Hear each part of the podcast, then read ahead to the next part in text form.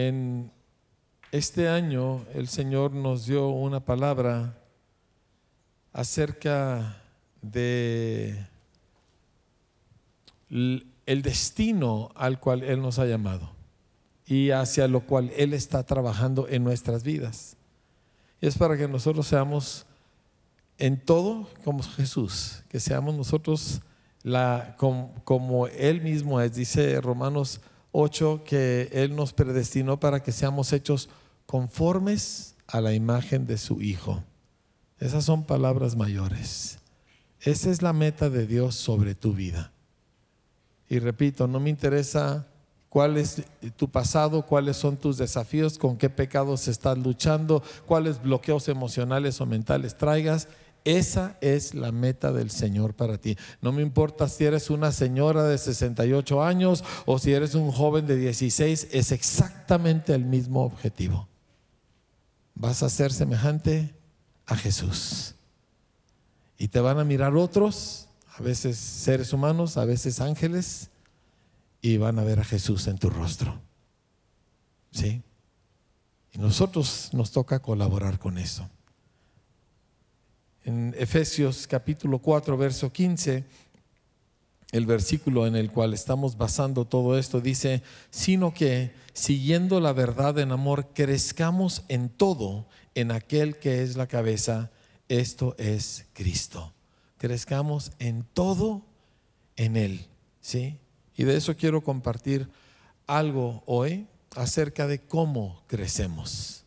¿Cómo es que esto sucede y dónde yo colaboro, dónde yo creo? Así que, Padre, ayúdanos esta tarde, porque ya es casi tarde. Ayúdanos, Señor, a, a entender tus caminos y a correr contigo. Y, Señor, a verte hacer en nosotros lo que para nosotros es imposible, que nos parezcamos a Jesús. Amén. Muy bien. En el crecimiento, el objetivo es madurez. O sea, de lo que se trata en la vida natural, en la escritura, en el ministerio, es madurez. Dios pone a los diferentes ministerios para madurar a los santos. Él nos pone a los diferentes dones, su palabra, para que crezcamos y lleguemos a estar completos. Madurez entonces es el llegar precisamente a estar completos en todos los aspectos de nuestra humanidad según el diseño de Dios. Voy a repetir eso. Madurez es llegar a estar completos en todos los aspectos de nuestra humanidad según el diseño de Dios, superando los obstáculos que la vida y nuestra propia naturaleza nos presentan. Esto no es una cosa de momento, esto es un caminar de años y crecemos en ello.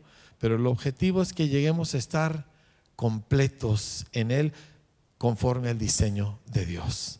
Hay muchas cosas que nosotros creemos que son parte de lo que nosotros somos. Tengo noticias para ti. No son malos hábitos, son temores, son traumas, son mil cosas, pero no es parte de lo que tú eres, porque lo que tú eres lo definió Dios cuando Él te diseñó y su propósito contigo es llevarte a estar completo según su diseño. Y qué bueno, ¿no? Sí, porque uno se siente tan defectuoso. ¿Alguien se siente defectuoso o nada más yo? ¿Alguien se siente mil veces más deficiente que todos los demás? Así nos sentimos todos y probablemente lo somos, pero Diga conmigo, pero. Pero el propósito del Señor se va a cumplir. Y yo quiero que usted, al abordar todo esto, sepa que esto no es por tu fuerza, esto es el Señor. Tú nomás te pegas al Señor. Muy bien. Ahora, una de las verdades importantísimas para entender el proceso de madurar eh, en todos los aspectos de la vida lo dijo el doctor Edwin Lewis Cole, uno de mis héroes con quien tuve el privilegio de ministrar en algunas ocasiones, y él dijo, la madurez no viene con el tiempo, sino con la aceptación de responsabilidad. Esta es una ley absoluta, por eso se las quise poner aquí. Grábesela, practíquela, porque años no traen madurez, la aceptación de responsabilidad trae madurez. Y ser responsable significa lo siguiente, ¿sí? significa aceptar que yo soy el principal causante de algo, de lo que sea, por lo cual yo recibo el crédito o la culpa de aquello. Fíjese bien, ¿sí? Ser responsable significa que yo acepto que soy el principal causante de algo, por lo cual yo recibo o el crédito o la culpa de ello. Esto incluye mi conducta, mis reacciones, mis actitudes y mis decisiones. Nunca presento excusas ni señalo a otros por aquello que me corresponde a mí. Esto es responsabilidad. Esto es el cimiento del carácter y de la madurez. Cuando yo acepto eso. ¿Sí? Si sale bien, si sale mal, es que yo era el responsable. Esto estaba en mi mano. Esto me correspondía a mí. Ahora, la raza humana batalla mucho con esto. Lo vemos nosotros desde nuestro padre Adán. ¿Por qué? Porque Dios le dijo, comiste del árbol que te, del fruto del árbol que les prohibí, y él buscó a quien culpar, pero nunca aceptó su responsabilidad. Y desde entonces todo se fue de pique. Y nadie puede llegar a ser salvo hasta que acepta la responsabilidad, culpa, una palabra tan difícil de lo que yo he hecho. ¿Sí? Porque sin aceptar mi culpa tampoco puedo recibir perdón. Solo el que acepta su culpa puede recibir perdón. Y batallamos mucho con la culpa, batallamos mucho con la responsabilidad, ¿verdad? Porque nos hace vernos mal a nosotros, pero es el principio de la madurez. Y si nosotros vamos a llegar a la estatura del varón perfecto, y si vamos a llegar, esta es, este es el ingrediente clave. ¿Está bien? Hay mucho más que pudiera decir al respecto, pero le quiero comentar algo interesante que llegó a, mis ojos eh, el día de ayer. Los, me estaba compartiendo un doctor, médico de aquí de la congregación, que ahorita los médicos están necesitando empoderar a los pacientes, es decir, hacer que el paciente acepte su responsabilidad de ser parte del proceso del tratamiento de su enfermedad y de sus propias acciones al respecto de informarse, de entender, de saber de qué se trata, lo que le van a hacer y las medicinas que le van a dar y que él se haga responsable de cambiar los comportamientos que van a afectar el desarrollo de su enfermedad o mejor del proceso de su salud. O sea, en todos lados responsabilidad define si te va a ir bien, si vas a avanzar o no. Y los mismos médicos, es muy interesante, es un artículo Ah, sobre el cuidado de enfermedades crónicas o de enfermedades duraderas y, es impresionante que han descubierto que a la medida que informan bien al paciente y el paciente acepta la responsabilidad de, hacer algo, de, de colaborar en el acompañamiento de su enfermedad, en el tratamiento de ella, entonces todos progresan anímicamente y también físicamente. Pero repito, la raza humana batallamos con esto. Leyendo otro libro pequeño de otro de los grandes autores del cristianismo, C.S. Lewis, él escribió acerca de la formación de los seres humanos y dice, para los sabios de la antigüedad, dice, el desafío principal era cómo conformar el alma nuestra a la realidad que nos rodea. Voy a repetirlo. El desafío era cómo conformar el alma nuestra a la realidad que nos rodea. Y la solución consistía de tres elementos. Conocimiento, autodisciplina y virtud. Conocimiento, y por eso estudiamos, por eso estudiamos la Biblia, por eso tomamos cursos, por eso nos empapamos más y más, por eso memorizamos pasajes. Porque sin conocimiento somos destruidos. Mi pueblo pereció, dice la escritura, por falta de conocimiento. O sea, necesito conocer la verdad, necesito estudiarla. No, nadie puede madurarme por imposición de manos. Nadie puede madurarme por su influencia. Yo necesito conocer, yo. Y esto nos lleva a una disciplina. Y disciplinas es un tema no muy popular en el tiempo en que vivimos, ¿sí? Le sacamos la vuelta a cualquier tipo de disciplina, a frenarme de cualquier cosa, ¿verdad? Eh, nos vamos con los impulsos, pero autodisciplina, el dominio propio es el segundo elemento vital en la formación de una persona madura. Y finalmente, todo esto dirigido a producir virtud, pureza, honestidad, hacernos personas industriosas, bondadosas, llenos de misericordia, etc. Todas estas son los tres elementos de la formación de una persona y en otras sesiones tomaré tiempo para examinar a detalle estas, ¿sí? Pero esto es lo que hacemos con un niño. En eso pues yo tengo muchos años de experiencia, tanto con mis propios hijos como 34 años educando chamacos aquí en Instituto de las Américas y en Vida con Futuro y ahora por todas partes. Esto es lo que hacemos con un niño. Lo adiestramos para la realidad. Por eso si no hace su trabajo recibe algún tipo de castigo o algún tipo de consecuencia, porque así es la vida real. Por eso si llega tarde a la escuela se cierra la puerta y no puede entrar, porque así es la vida real. Tú llegas al trabajo tarde varias veces y te van a terminar corriendo. ¿Me explico? Por eso si se, él se eh, echa mano de algo que le pertenece a alguien más, eso es penado y él tiene que devolverlo y recompensar o compensar aquel daño que hizo con toda la vergüenza que lo acompaña. ¿Por qué? Porque así es la realidad.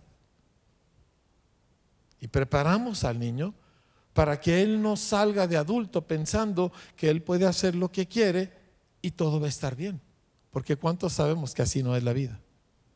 Y sin embargo, nosotros vemos que esto es un desafío y muchos papás batallamos para adiestrar a nuestros hijos para la vida. ¿Sí?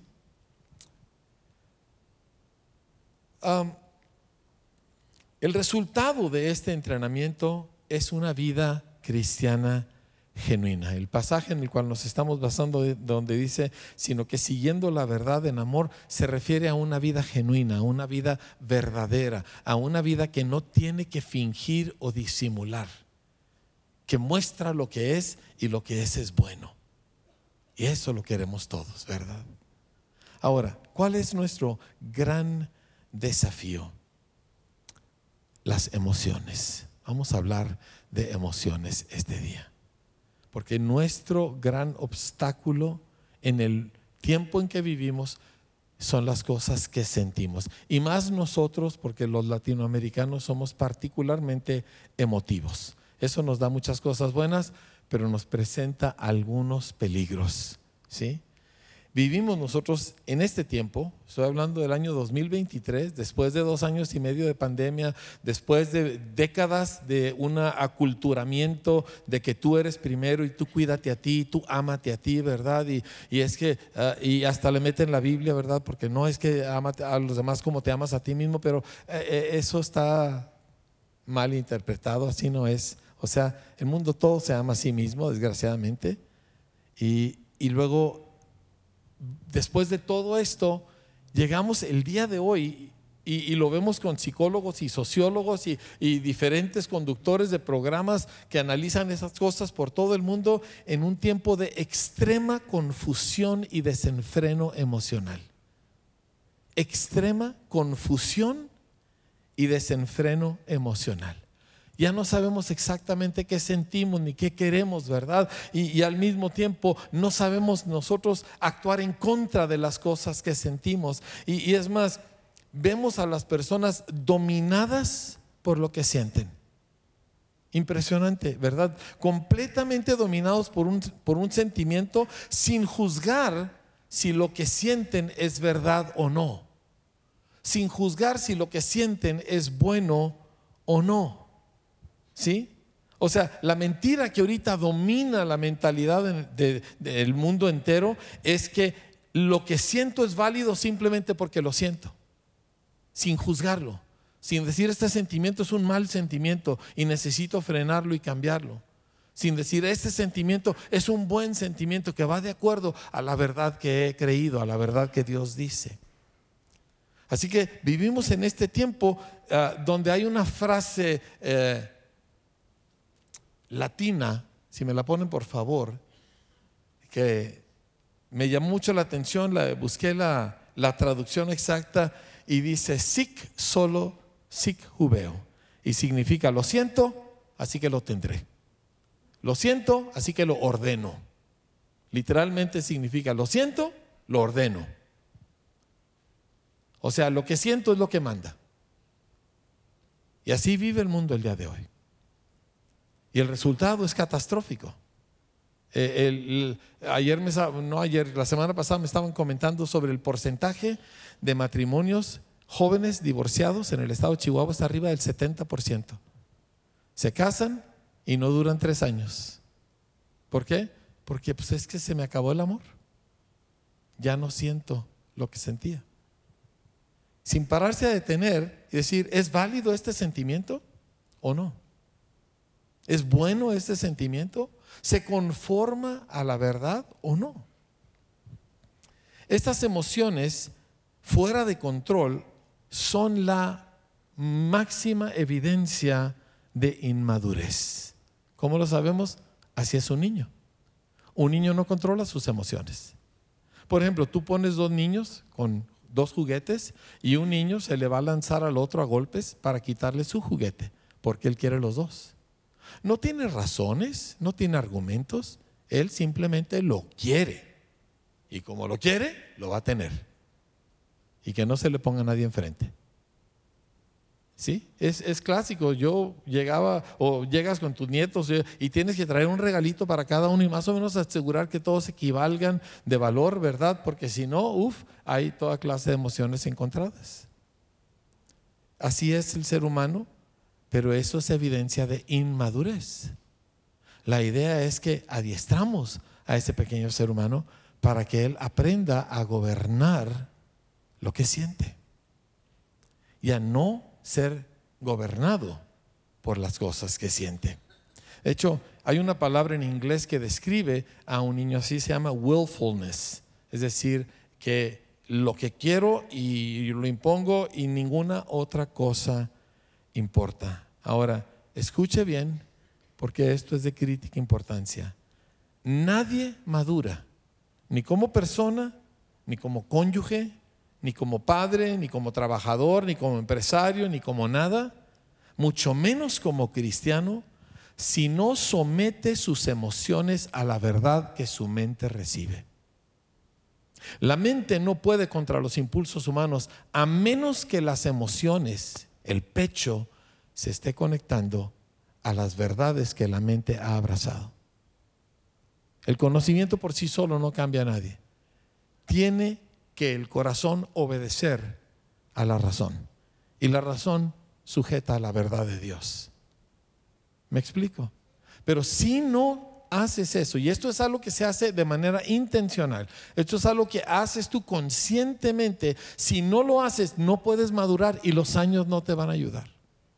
O sea, yo me estoy haciendo responsable de esto que estoy sintiendo y de qué hago yo al respecto, ¿verdad? Y cómo lo voy a manejar. Y cuando yo hago eso, que tiene un costo, esto no, no nos nace, no nos viene natural, tiene un costo, ¿sí? Pero entonces empiezas a madurar. Si, si no entreno mis emociones a someterse a la verdad que he entendido, lo que determinará mis acciones es la fuerza de lo que siento. Y, nosotros tenemos muchos diferentes sentimientos. El más fuerte va a ganar. El que más fuerte se siente es el que va a ganar. Yo, yo lo vi hace años, por ejemplo, en, una zona de Ciudad Juárez, que estaba llena, toda la zona. De hecho, este, no quiero mencionar el nombre de la zona, pero es muy conocida y llena de cientos y miles de casas, ¿verdad? Pequeñas de interés social y, lleno de, muchachas, ¿verdad? O madres solteras o divorciadas este, que, que trabajaban en las maquilas, por tener esta información.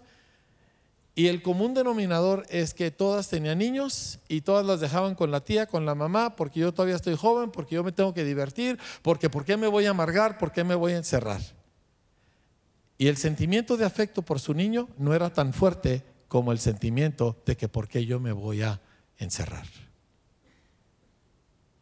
Y uno era bueno y el otro era malo.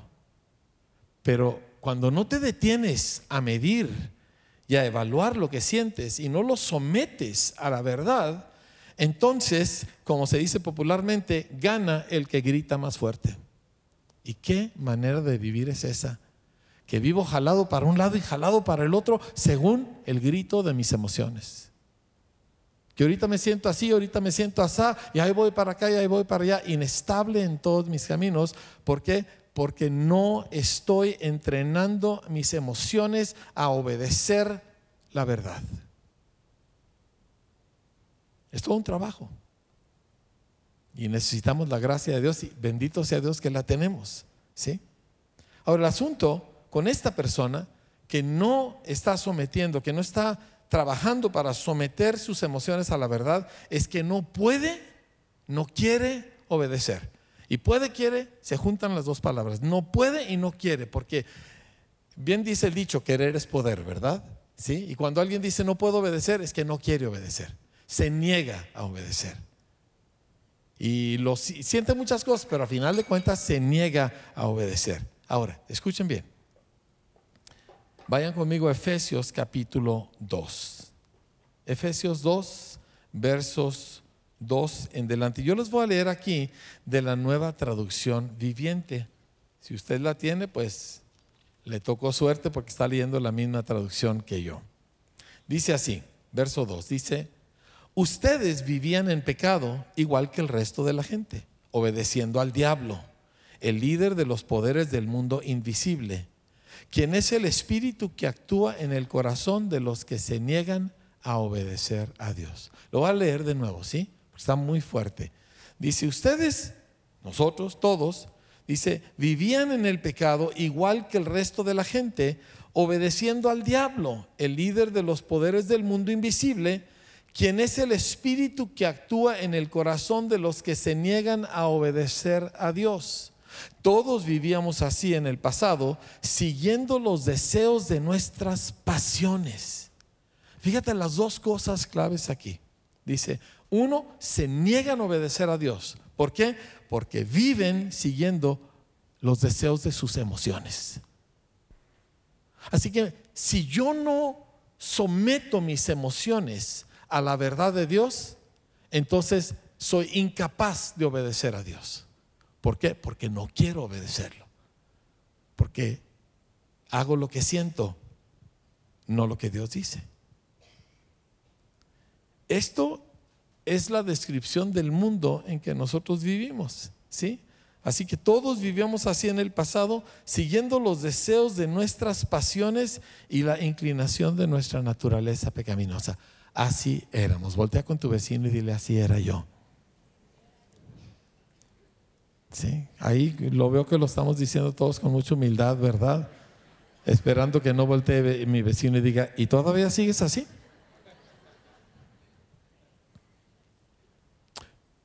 Pero hay muchos que creyendo en Cristo y queriendo seguir a Cristo, no han llegado al punto donde dicen, no, yo no puedo seguir siguiendo a mis deseos y a mis pasiones.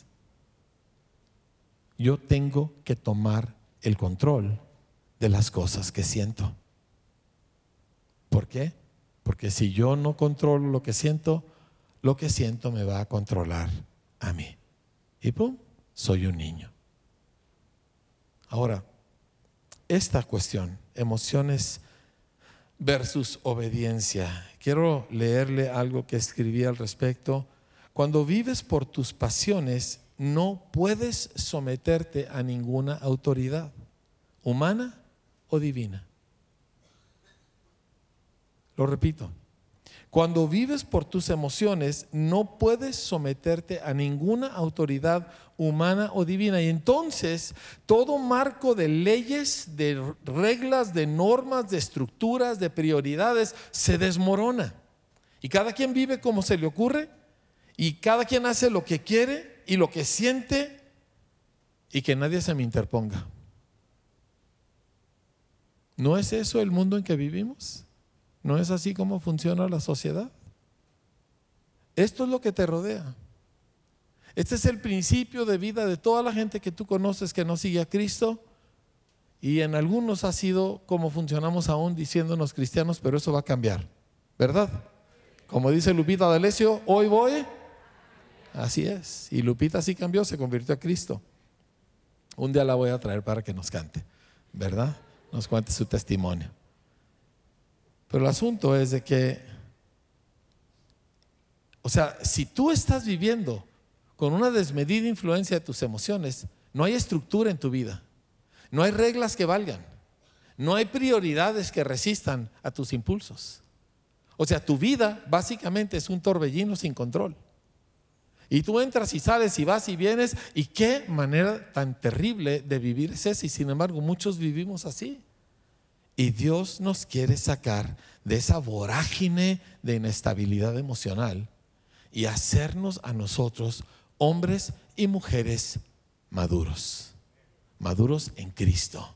¿Sabe qué Pablo escribió y dijo? Cuando era niño, hablaba como niño, pensaba como niño. Pero cuando ya fui grande, dejé las cosas de niño. Yo ya no funciono así. Cuando era niño hacía berrinches, ya no. Cuando era niño yo contaba muchas mentiras para evitar muchos problemas, ya no. Cuando era niño, y puedo seguir con la lista, pero ya no soy niño, ya soy hombre, ¿sí? Ya soy adulto, ya no pienso como niño, ya no hablo como niño, ahora yo gobierno en Cristo, pero yo gobierno. Qué fuertes son las emociones, ¿verdad? ¿Cuántos ya se dieron cuenta que tus emociones son un problema mucho más fuerte de lo que tú te imaginabas? Y te están haciendo daño. O sea, estás haciendo muchas cosas que tú en el fondo no quieres hacer y terminas haciéndolas porque tus emociones no están bajo control. Y luego decimos cosas, es que somos humanos, excusas. Es que no era mi intención, excusas. O como Adán, es que yo no fui. Excusas. Gente madura no tiene excusas. Mire, yo tengo mucha gente que trabaja conmigo. ¿Sí? Y yo desde un principio les dije, a mí no me den razones de por qué no se puede. A mí denme los resultados que nosotros determinamos que iba a haber. A mí no me vengan y me expliquen por qué no, porque yo no creo en no. Yo creo en sí. ¿Sí? Así que no quiero excusas. Y nadie, y, de hecho desarrollé todo un código ah, para una de las, eh, de las empresas que manejo, y lo estoy desarrollando para vida abundante, para que todos nosotros tengamos bien claro. Esto es lo que se espera de un hombre y de una mujer que sigue a Cristo. Y caminamos. ¿Verdad? Vamos, están ustedes sin respirar. Digan amén. Voltea con su vecino. Dígale, ¿cómo me ves? No siempre voy a ser así.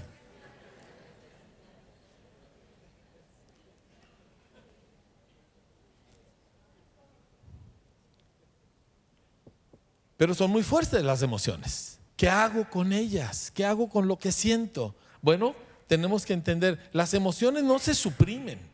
No es de que, no, yo no debo sentir esto y lo No, las emociones se encausan y las emociones se entrenan. Voy a repetirlo. Las emociones se encausan y las emociones se entrenan. Y si tú tienes donde anotar, escríbelo. Mis emociones se encausan y se entrenan. Si tienes una navajita y te puedes cortar el dedo y escribirlo con sangre, mejor. Si te lo puedes tatuar en el antebrazo, ¿verdad? En vez de contar hasta 10, encauso y entreno. ¿Por qué? Porque a menudo nosotros sentimos placer en cosas contrarias a la verdad. Tenemos emociones que nos gustan, pero brotadas de cosas que no le gustan a Dios, que son contrarias al Señor. ¿Y qué hago yo con esas? Bueno, déjeme, le doy primero un par de ejemplos negativos para que entienda la gravedad del tiempo en que nosotros vivimos. Por ejemplo, eres estudiante, haces trampa, copias y no te pescan y te sacas un 10. Yes, hasta gloria a Dios te sale, ¿verdad? Y luego vas y te ríes de ello con tus compañeros. Tú estás teniendo emociones positivas acerca de algo despreciable y vergonzoso. Tus emociones no están de acuerdo con tu razón. no están de acuerdo con la verdad de Dios que tú has creído. ¿Me entiendes? Y eso es una confusión, porque las emociones deben obedecer a la verdad que tengo en mi mente. Pero tú la has entrenado a lo contrario. Y cuando tú te veas otra vez enfrentado con la posibilidad de copiar y no ser pescado, aunque tú sabes que no debes, lo vas a hacer porque tu emoción, que tú entrenaste para disfrutar eso, va a ser más fuerte que lo que piensas. El pensamiento nunca le va a ganar el corazón, a menos que tú conscientemente sometas lo que sientes a lo que sabes. Otro ejemplo. Y este es un ejemplo para todos los papás que están aquí. Tienes un niño, le compras una máquina de videos, de juegos, y se pone a jugar un videojuego de guerra. Y mata, mata, mata, mata, mata gente y se emociona cada vez que mata un enemigo. Y su papá dice, ay, pero él sabe que eso no es real. Sí, en su cabeza, pero no en sus emociones. Él está disfrutando una emoción cada vez que mata a alguien. Y pum, sus emociones están completamente contradictorias. En la semana pasada hubo dos casos de niños que asesinaron a otras personas. Uno de seis años con la pistola tirándole a su maestra y otro que en un juego perdió, se fue a su casa, agarró la pistola y vino y mató a su amigo que, este, que le había ganado. ¿Por qué? Porque sus emociones ya aceptan matar como algo que se disfruta, aunque su cabeza le diga lo contrario. Las emociones se pueden entrenar y se pueden entrenar muy mal. Y si tú tienes juegos de guerra en tu casa, agarra un martillo y haz los pedazos. No los vendas, no los regales, haz los pedazos.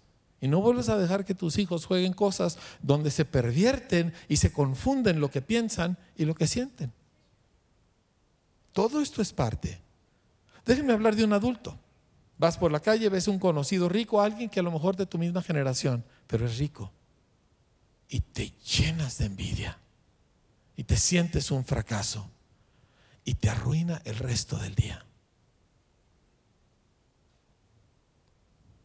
Un poquito más cerca de casa, ¿verdad? Yo no he hecho nada, yo no he logrado nada, ¿cómo es posible? Y, y te hierve la sangre porque tú no tienes lo que tiene fulano. ¿Es una emoción mala? Absolutamente. ¿Qué hago con ella? ¿Cómo resuelvo esa emoción? ¿Cómo llego a ser como el Salmo 45, uno de mis salmos favoritos, que dice, has amado la justicia, el verso 7, y has aborrecido la maldad? Dos emociones fuertes, pero que van de acuerdo al Señor. Amo la justicia, aborrezco la maldad. Nosotros vivimos en un país que glorifica a criminales que asesinan en masa. Cantamos canciones, nos queremos vestir como ellos. Es una vergüenza. Así, a mí como mexicano me hace hervir la sangre cada vez que se habla de un narcotraficante y de alguna manera se le da auge. Y como mexicano cristiano, primero nosotros tenemos que pararnos y decir a qué y a quién. ¿Me entienden? Arrestan a uno y decimos, ay, pobrecito. Oiga, ¿y los miles de personas que él mandó matar y algunos con sus propias manos? ¿Esos no merecen tu compasión? Tus emociones están muy equivocadas. Están muy fuera de lugar. ¿Me está captando? Tenemos un trabajo que hacer nosotros al respecto.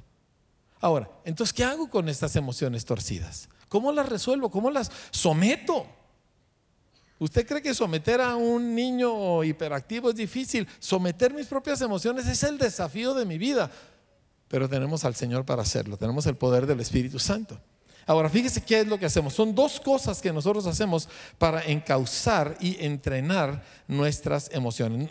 Son las dos principales que yo he encontrado en la Escritura. Y la primera dice así.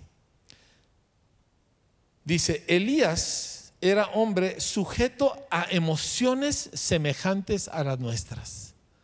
Se le subía, se le bajaba, amanecía de malas, amanecía de buenas. Todas las cosas le pasaban. Y oró fervientemente. Era un hombre con toda eh, la inestabilidad emocional que nosotros sentimos y que hizo, oró fervientemente. ¿Qué significa? Él encauzó sus emociones al lugar donde pueden ser resueltas, que es el lugar de oración. que es el lugar donde yo interactúo con Dios, pero de pecho a pecho. Esto es lo que hizo Elías y lo vemos nosotros en la escritura. Le quiero leer un par de otros pasajes. Uno de ellos es el Salmo 73. Y, es un, nomás le voy a leer dos o tres versículos, pero eh, está Salmo 73, déjeme, versículo 1 dice, ciertamente es bueno Dios para con Israel. Sí, mi mente sabe eso, ¿verdad? Para con los limpios de corazón. Uy, ahí se complica un poquito. Dice, en cuanto a mí, casi se deslizaron mis pies. Por poco resbalaron mis pasos, porque tuve envidia de los arrogantes, viendo la prosperidad de los impíos.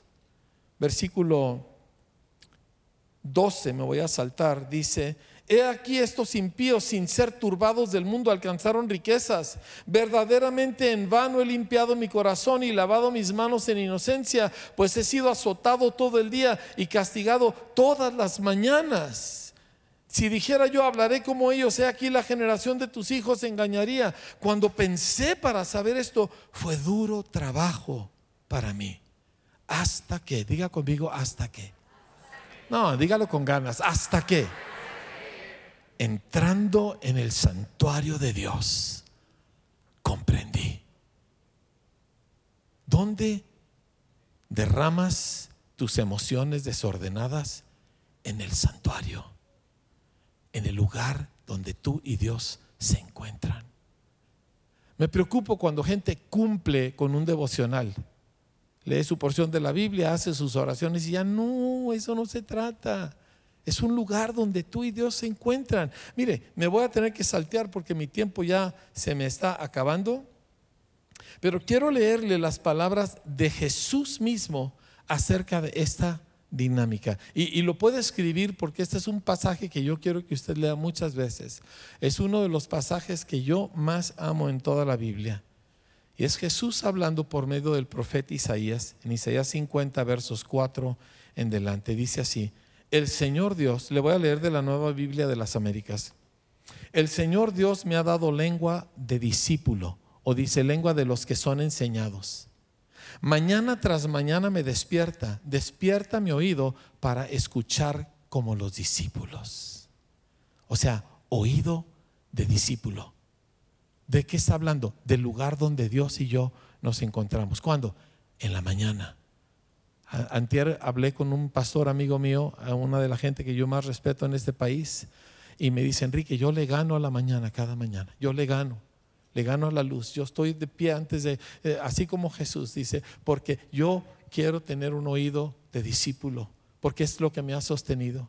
Y fíjese lo que Jesús mismo dijo, el Señor Dios me ha abierto el oído y no fui desobediente. Gente gobernada por sus emociones no puede obedecer.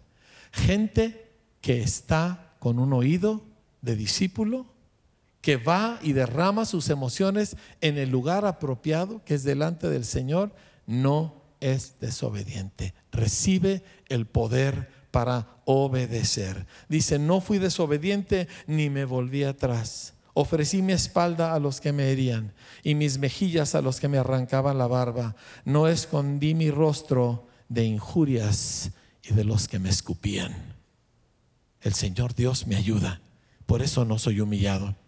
Por eso he puesto mi rostro como pedernal y sé que no seré avergonzado. ¿De dónde saca Jesús esta fuerza? ¿De dónde puede vencer Jesús los mismos temores y las mismas emociones y las mismas tentaciones que todos nosotros enfrentamos? Las saca de que Él se metía en el lugar donde se encausan nuestras emociones. Uno no da rienda suelta a sus emociones en cualquier lugar. Uno no ah, eh, hace lo que sus emociones le dictan ni tampoco las habla en cualquier parte. Hay un lugar para derramar tu corazón.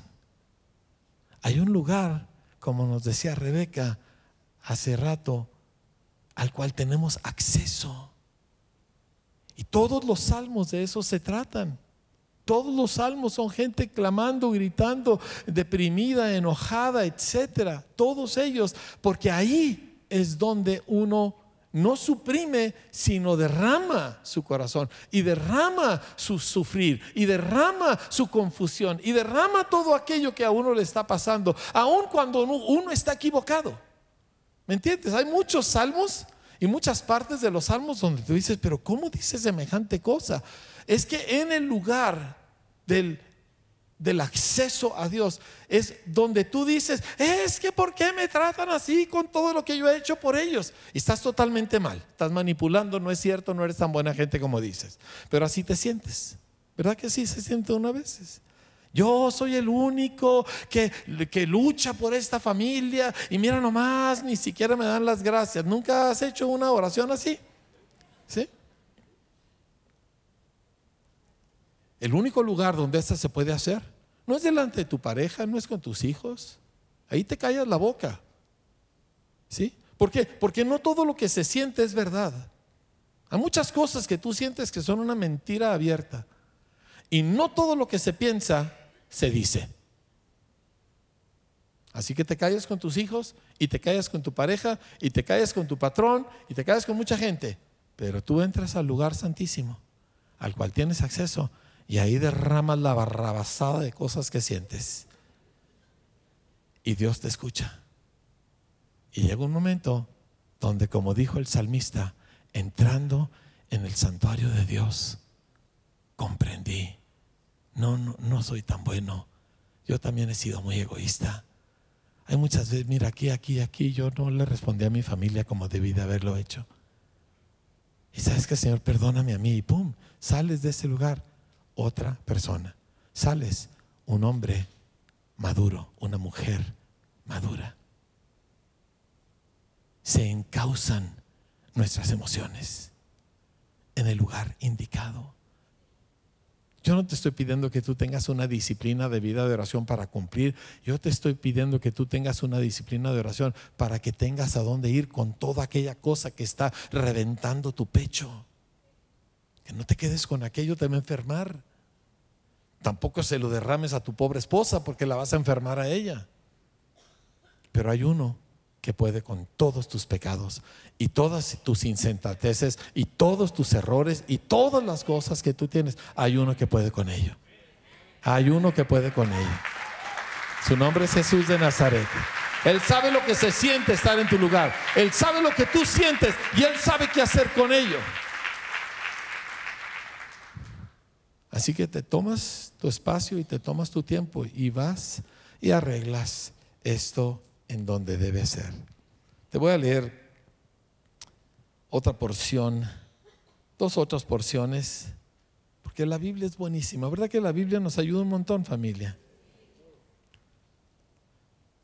En el Salmo 42, que es otro de mis salmos favoritos, donde el salmista dice, mi alma tiene sed de Dios, ¿verdad? Y, continúa con aquello, pero, pero él habla de todo su estado de ánimo. En el versículo 3 su alma está hundida, ¿verdad? En el versículo, déjeme ver, no se lo quiero decir mal. en el versículo 6, este ah, dice, eh, mi, alma está abatida o está hundida. En el versículo 3 está llore y llore, ¿verdad? Y todo el mundo le dice, ¿dónde está tu Dios? Pues no que Dios quién sabe qué. Así que está humillado y así que todo eso lo está carcomiendo. Y luego en el versículo 9, como si no fuera suficiente, diré a Dios, roca mía, ¿por qué te has olvidado de mí? ¿Cuántos de ustedes creen que Dios se olvida de alguien? Claro que no. Y sin embargo así se siente. Así que ¿dónde lo derramas? Con el Señor.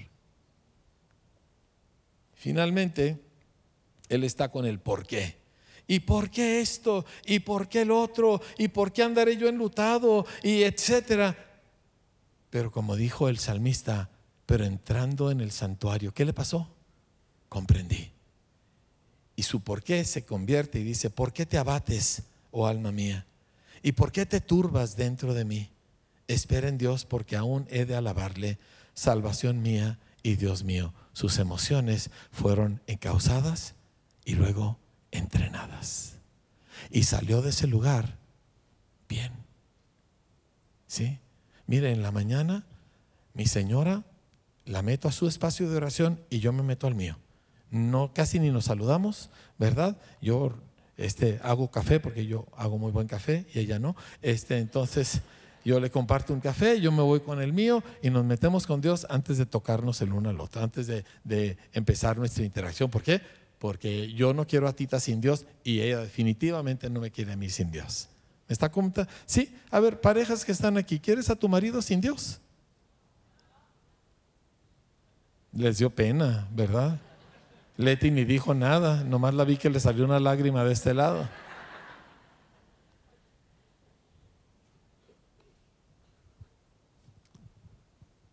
Isaías 38, nada más anótelo, dice, en aquellos días Ezequías cayó enfermo de muerte. También le estoy leyendo de la nueva Biblia de las Américas. Y vino a él el profeta Isaías, hijo de Amós, y le dijo, así dice el Señor. Ay, todo el mundo quiere esperar. Hay una palabra de profecía para mí. Pon tu casa en orden porque te vas a morir y no vivirás. Esa no era la profecía que quería, ¿verdad? Ni tú ni yo. Entonces Ezequías volvió su rostro hacia la pared y oró al Señor. Te ruego, oh Señor, que te acuerdes ahora de cómo yo he andado delante de ti en verdad y con corazón íntegro y he hecho lo bueno ante tus ojos. Y Ezequías lloró amargamente. ¿Dónde? Con el rostro ante el Señor. Los demás lo veían contra la pared, pero él no estaba contra la pared. Él estaba ante Dios y lloró amargamente. ¿Y sabe qué hizo el Señor? El profeta ya iba de camino a casa y le habla al profeta, dile que le doy otros 15 años de vida. Lleva tus emociones al lugar correcto. Llega tus sentimientos confusos que tienes, que la mitad están mal y la otra mitad están peor, ¿verdad? Y llévalos al lugar donde se deben de llevar. Y no te desahogues con nadie más.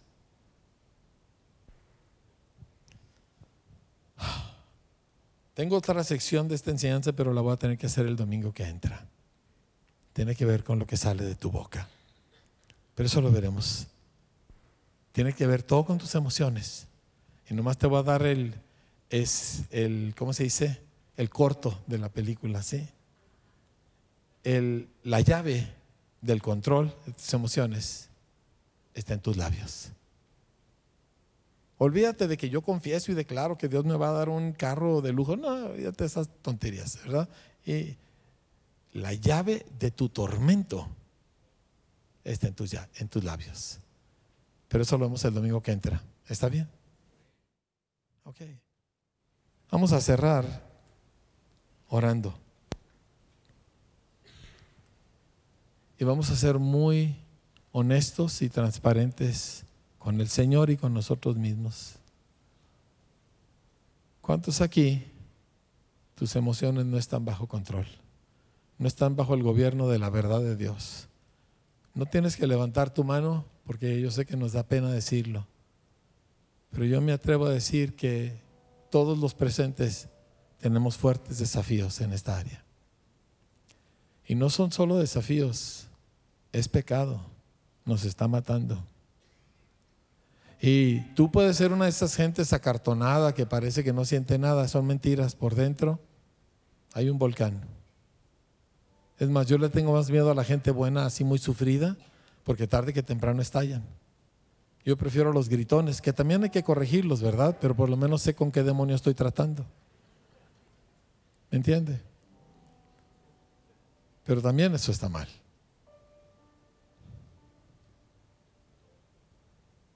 Yo quiero que este día nos arrepintamos.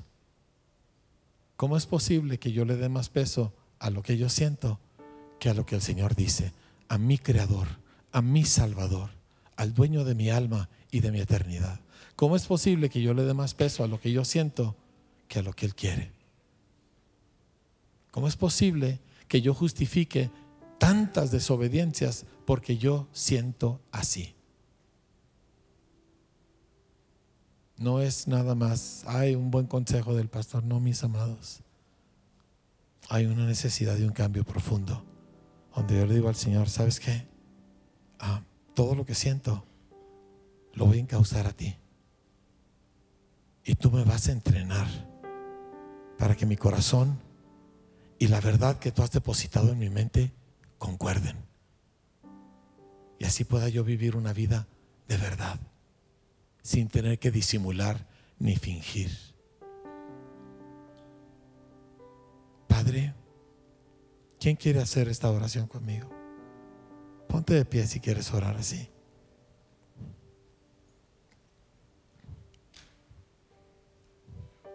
Yo pienso que así soy y que así somos. Y no es cierto. No me hiciste así y no me has destinado para esto. Lo que pasa es que soy inmaduro. Lo que pasa es que me doy muchos lujos de niño. Y ya no soy un niño.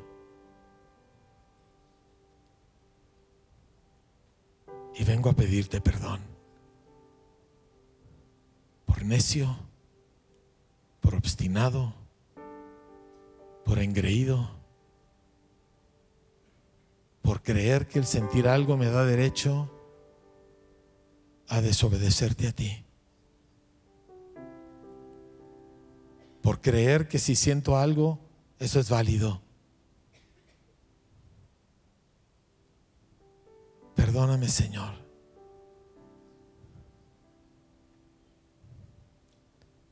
Hoy consagro mi pecho a ti, Jesús.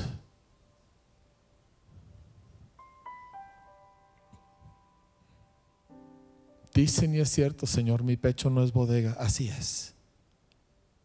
Pero hay un lugar para derramarlo. Perdóname por derramarlo en mil lugares que no correspondía. En vez de venir contigo. En vez de derramar mi llanto y mi lamento y mi queja delante de ti.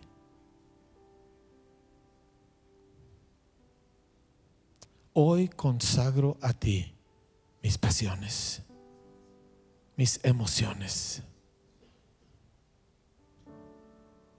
Hoy declaro ante ti que en el nombre de Jesús tomo el gobierno de mis emociones para encauzarlas a ti y entrenarlas en tu verdad.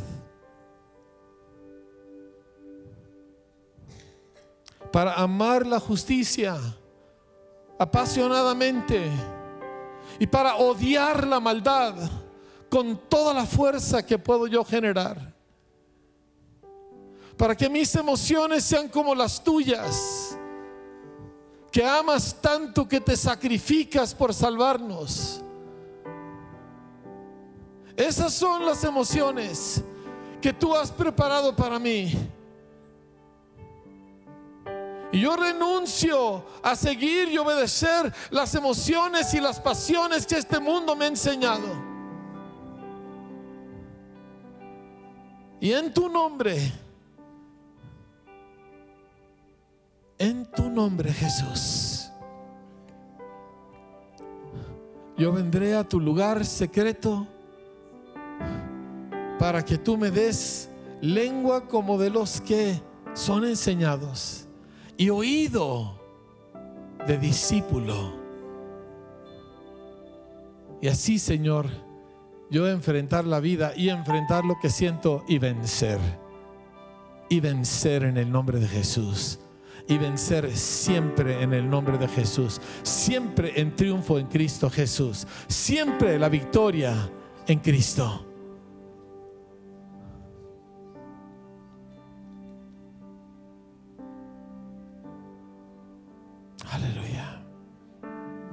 ¿Por qué no levantas tus manos y tu corazón al Señor?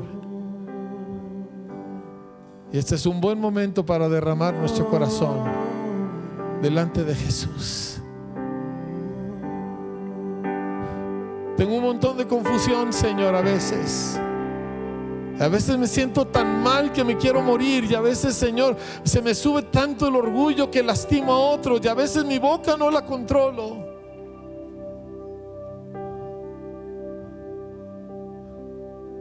Y no vale la excusa de decir es que soy humano.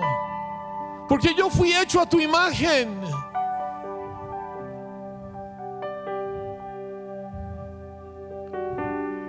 A veces no sé ni lo que quiero ni lo que siento, pero no hago lo que tú quieres. Ayúdame, Espíritu Santo. Vamos, levanta tu voz al Señor. Este no es el tiempo de orar en silencio, amados. Ayúdame Espíritu Santo. Ayúdame Señor a madurar en Cristo, a crecer en todo.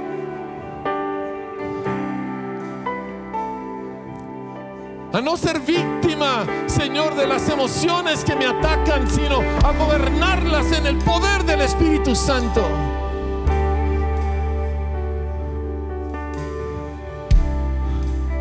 Y a descubrir las pasiones del cielo adentro de mi pecho.